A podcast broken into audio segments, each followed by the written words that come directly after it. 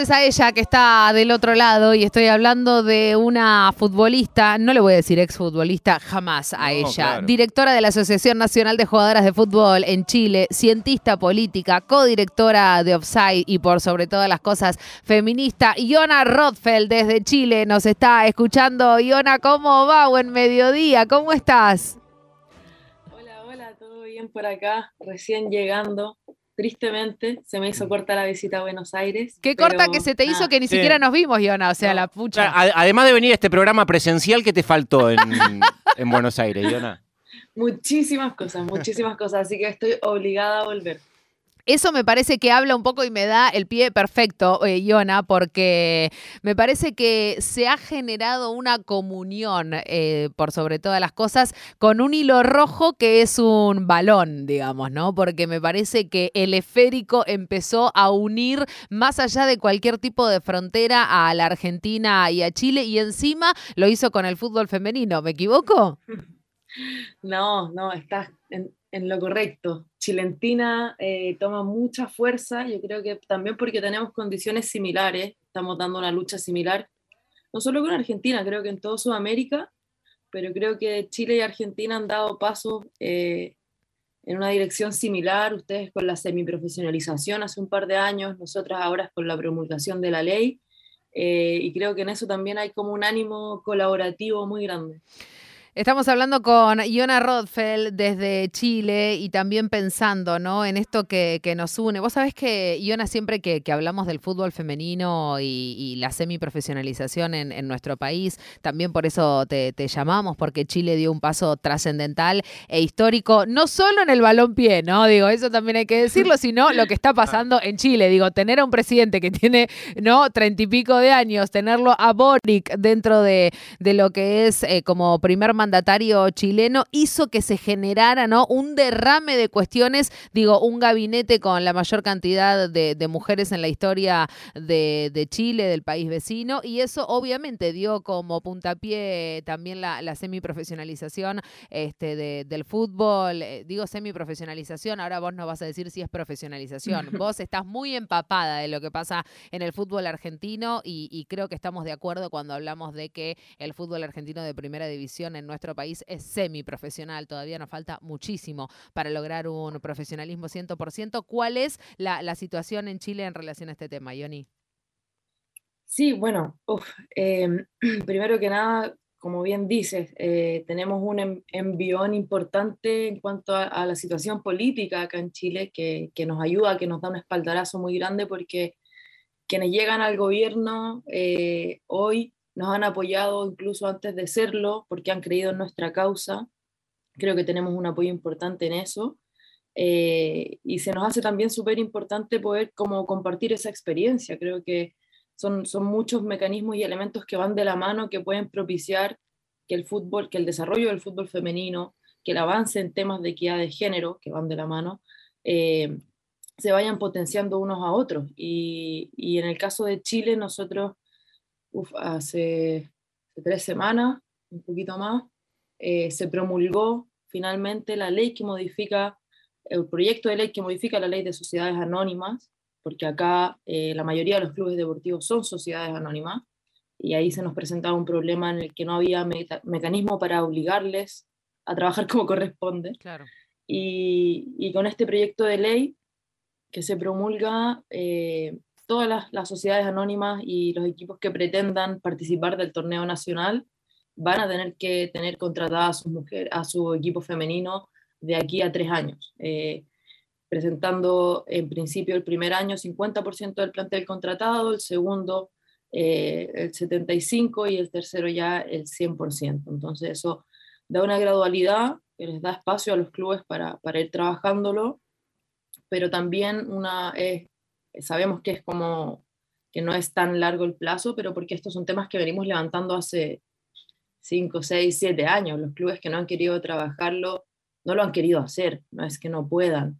Entonces, eh, apretamos el acelerador en ese sentido y encontramos también un apoyo transversal en los y las parlamentarias y creo que eso habla muy bien del, del discurso que levantamos. Creo que ya no hay ninguna excusa eh, para, estar en contra de esto. Eh, llega a ser poco sensato. Y, y eso era una, de las cosas que yo quería en este viaje a Argentina, tratar de compartir, eh, tratar de también, y por eso fui a ver harto fútbol, eh, de conversar con las jugadoras, de conversar con, las personas del mundo del fútbol allá, para ver cómo podemos colaborarnos, porque como dijiste antes, creo que, tenemos que ir de la mano, que tenemos que ir compartiendo esas experiencias, que tenemos que ir fortaleciéndonos y, y, pensar que, que, en algunos años vamos a tener fútbol femenino profesional en toda Sudamérica. Ese es el objetivo. ¿y qué te encontraste? Recién eh, eh, te estaba escuchando eh, fundamentalmente con estos intercambios que tuviste en, en los días que, mm, transitaste en la Argentina, ¿con, con, qué imagen te, te, quedaste de lo que ves en lo que para nosotros, por lo menos en los últimos cinco años, se viene dando un crecimiento en distintas aristas en la actividad? Pero vos, eh, ¿con qué mirada te vas de la Argentina, de lo que viste mm, y que, pudiste conversar con la jugadora fundamentalmente de la situación en la que está el fútbol femenino en nuestro país? Me voy con sentimientos encontrados. Creo que eh, yo tenía una imagen tal vez que no era tan, tan acorde. Por un lado me tocó ir a... fui al, partido que se jugó en el bosque, eh, por primera vez que se jugaba no sé cuántos años en ese estadio como corresponde. Eh, ayer fui a ver el partido de Boca y, la verdad es que ver a tantos hinchas, ver que las jugadoras jueguen en, en, estadios, en canchas que, que, cumplen las condiciones eh, que pueda ir a ver el público, que, que, la verdad tengamos las condiciones que las jugadoras siempre hemos merecido. A mí siempre me toca fibra sensible, me siento muy, eh, un poco envidiosa eh, de, de, lo que se está viviendo y, y, con muchas ganas de jugar allá. En realidad. Venite, eh, Iona, dale, dale, venite. Sí, sabes que acá te esperamos con los brazos abiertos. Sí, lo estamos barajando. Realmente, realmente que, quedé un poco enamorada ya de la, de la ciudad, así que voy a tener que regresar sin duda. Eh, pero también mm, entendí una, una realidad que, que, que, es compleja, eh, es complejo y, se, y, me preguntaron cómo, cómo se interpela a las jugadoras para, para, generar gremio. Creo que esa es una fuerza esencial en este Uf, proceso. Eh, y Argentina eh, es mucho más grande que Chile, territorialmente. Entonces hay un tema de, de, cohesión de jugadoras que es más compleja de lograr, al menos me, me, da, me dio esa sensación a mí, sí. que, que, lo que hicimos acá. Eh, pero creo que esa fuerza es esencial y, y, y espero que, que, jugadoras que nos estén escuchando también ya estén, y sin duda, eh, ya están barajando esa idea, ya están masticando eso. Hay hay, hay, mucha complejidad en interpelar a las jugadoras y esa fue mi respuesta. Eh, yo no interpelaría a nadie ni le exigiría a nadie tener que tomar las, las banderas de la lucha o del activismo porque es un sacrificio grande. Eh, Con mucho costo político también, ¿no, Iona? Sí, sí. sí. O sea, todo, todo, lo que hacemos es político y, y, el fútbol, el deporte nos ofrece, el fútbol especialmente, una plataforma muy grande para evidenciar temas hoy en día como como son la discriminación de género, como es el sexismo, como es el machismo, como es el abuso de poder, eh, cosas que, que, lidiamos como sociedad, pero cosas que a través del fútbol podemos evidenciar, podemos eh, luchar, tratar de buscar soluciones que después también podemos aplicar a nivel social. Total. Eh, y creo que en ese sentido eh, no, no, no, le podría exigir a ninguna jugadora que, que, ponga en juego su carrera porque hoy día no están las condiciones, esa es la realidad. Que... Hoy día no están las condiciones para denunciar situaciones que son indignas, que, que, no corresponden, que son inadmisibles, pero que al final te van a costar tu carrera y te van a costar no poder jugar y te van a costar que clubes no quieran tenerte en sus filas porque te van a tildar de jugadora conflictiva o de que, bueno, la sindicalista, la que levanta la voz eh, y eso nadie te lo devuelve. Eh, y, y, y, lo hablo por experiencia propia. A mí, yo hoy día estoy buscando club y, y me está costando eh, aceptar que, que, esas son consecuencias que si bien yo tenía clarísimo que, que eran una posibilidad, no por eso eh, son, son más, más, fáciles de aceptar. yo y gracias por la presentación decirlo así, yo soy jugadora, eh, yo no me he retirado y no, no planeo retirarme, estoy todavía tratando de volver a las canchas y, y, es complejo, es complejo también aceptar que voy a tener que, que buscar hacerlo fuera de mi país y no por, porque quiero ir a buscar nuevos horizontes, sino que porque no tengo un club acá en el cual poder sentirme cómodo de jugar, porque en, en los que sí no se trabaja como corresponde, los que trabaja como corresponde, eh, no, es, no, no, es, no es la mejor pitch-up tenerme a mí ahí, y, y son cosas que duelen, entonces creo que jamás le podría exigir a una jugadora como, oye, tú tienes esta plataforma, deberías estar haciendo este trabajo. No, eso es algo que te nace. Te nace porque las consecuencias las tiene que vivir una y las vive una sola y, y por más que la gente te, te apoye, una la, la, sufre sola.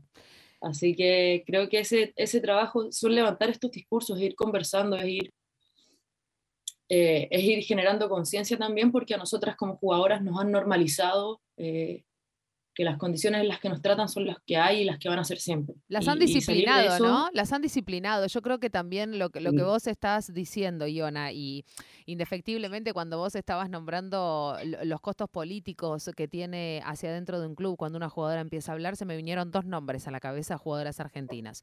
Macarena Sánchez eh, en el 2019 y Estefanía Banini con la selección nacional.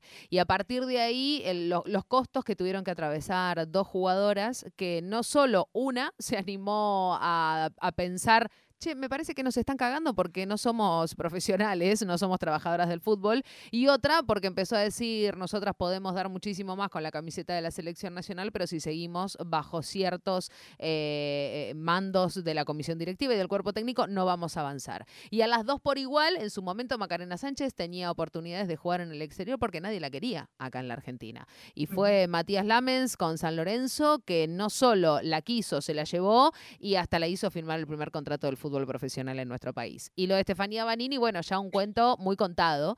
Y, que es interesante también lo que vos decís, Iona, que esto no pasa nada más en la República Argentina, sino que son cuestiones que tienen que ver, y yo siempre lo digo y te, lo pregunto también, porque es interesante lo que decís, bueno, una no puede eh, ir y decirle a una jugadora, tenés que luchar por tus derechos y demás, pero por lo menos una jugadora tiene que saber con qué derechos tiene que no les está brindando, en, en el caso puntual nuestro, la Asociación del Fútbol Argentino. Y yo siempre digo que por lo que tenemos que ir es por la deconstrucción de los vestuarios del masculino y por la politización de los vestuarios del femenino. Porque si hay algo que entendemos desde los feminismos es que las luchas individuales nunca llegan a buen puerto. Y lo digo también desde el lugar de periodista eh, dentro de lo que es el fútbol femenino. Las luchas siempre tienen que ser colectivas, para que también los logros no solo sean de una y para una, porque eh, eso no, lo dice el manual de los feminismos. Pero me parece interesante lo que vos decís. ¿Vos no creés que también habría que colaborar para que las jugadoras sepan con qué derechos cuentan y que no los están teniendo en la actualidad?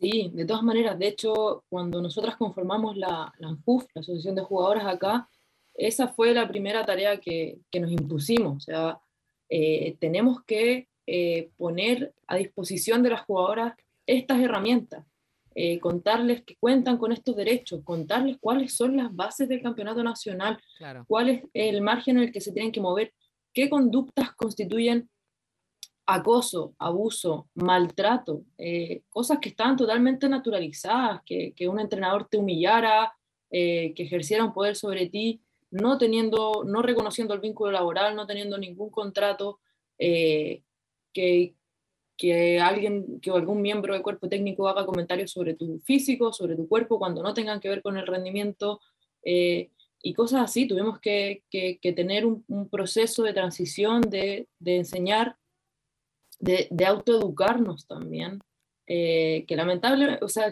son, son responsabilidades que, que, que, debiesen estar en la federación, que totalmente, totalmente. Eh, que, al, que, al, final nosotras terminamos eh, tomando esa responsabilidad porque nadie lo estaba haciendo por nosotras.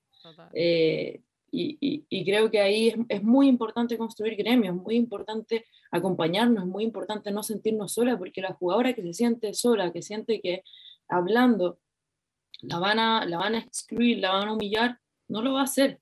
Pero cuando estamos juntas, cuando estamos en equipo, cuando hablamos todas las jugadoras del campeonato nacional, cuando hablamos todas las jugadoras eh, de una división, cuando nos plantamos como equipo frente a una situación que el, que el club nos, nos, nos, presenta y no corresponde, es distinto a que si lo hace una o dos, porque esa una o dos terminan pagando eh, el precio, pero cuando es todo el equipo, el club tiene que hacerse cargo. Entonces, creo que es muy importante ir levantando esas cosas y diciendo, hey, esto, esto no corresponde. Y, tú mencionas, sí, Amaca, Steffi, que, que, pusieron la cara, que pusieron el cuerpo, eh, pero hay tantas otras que, que han sufrido eh, en el anonimato, eh, que han sufrido estos abusos, que han sufrido este maltrato, y que, no siguen, tienen la voz, y que, siguen sufriéndolo también. La, la, posibilidad de pararse, de plantarse, que no saben que están siendo maltratadas, que no saben que están vulnerando eh, sus derechos o su dignidad.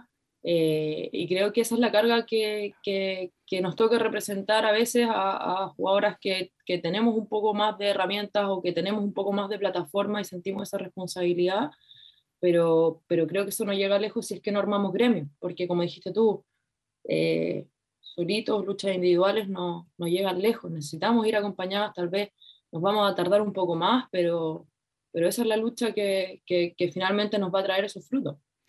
Y ahora estamos llegando al final de la charla. Por supuesto que es eh, necesario que estos temas estén siempre en la plataforma, por lo menos en los espacios en los que nos dedicamos a difundir la, disciplina, pero no quiero que termine la charla sin otra apreciación tuya que tiene que ver con lo referido al juego netamente. Y con qué encontraste desde el punto de vista futbolístico en el rendimiento, por lo menos de los partidos que viste, de las jugadoras argentinas, desde ese lugar con qué imagen te vas creo que eh, me voy con una muy buena imagen. Eh, vi un fútbol muy físico, muy fuerte, eh, con transiciones rápidas, con jugadoras de, de alto nivel, pero principalmente un colectivo fuerte. Eso, eso me tocó ver mucha garra. Bueno, igual como se ve acá en Chile, en realidad creo que tenemos un fútbol similar en ciertos aspectos, pero con muchas ganas de jugar. Eh, todos los días que fui a la cancha me quedé así con...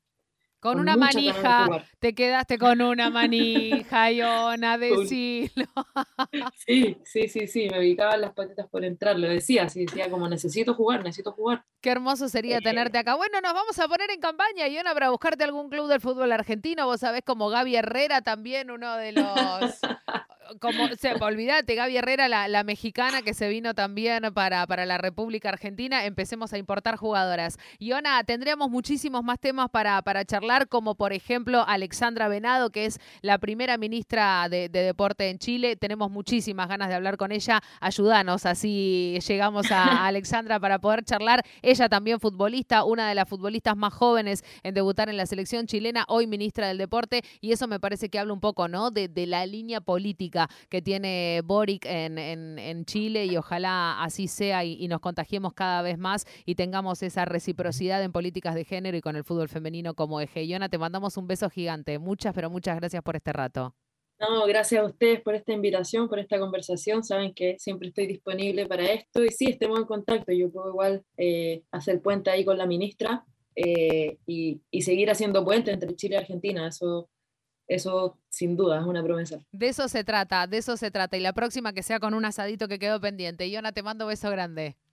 Igualmente, un abrazo. Beso, beso, beso, beso para vos y para todo Chile. Qué importante, qué importante lo que acabamos de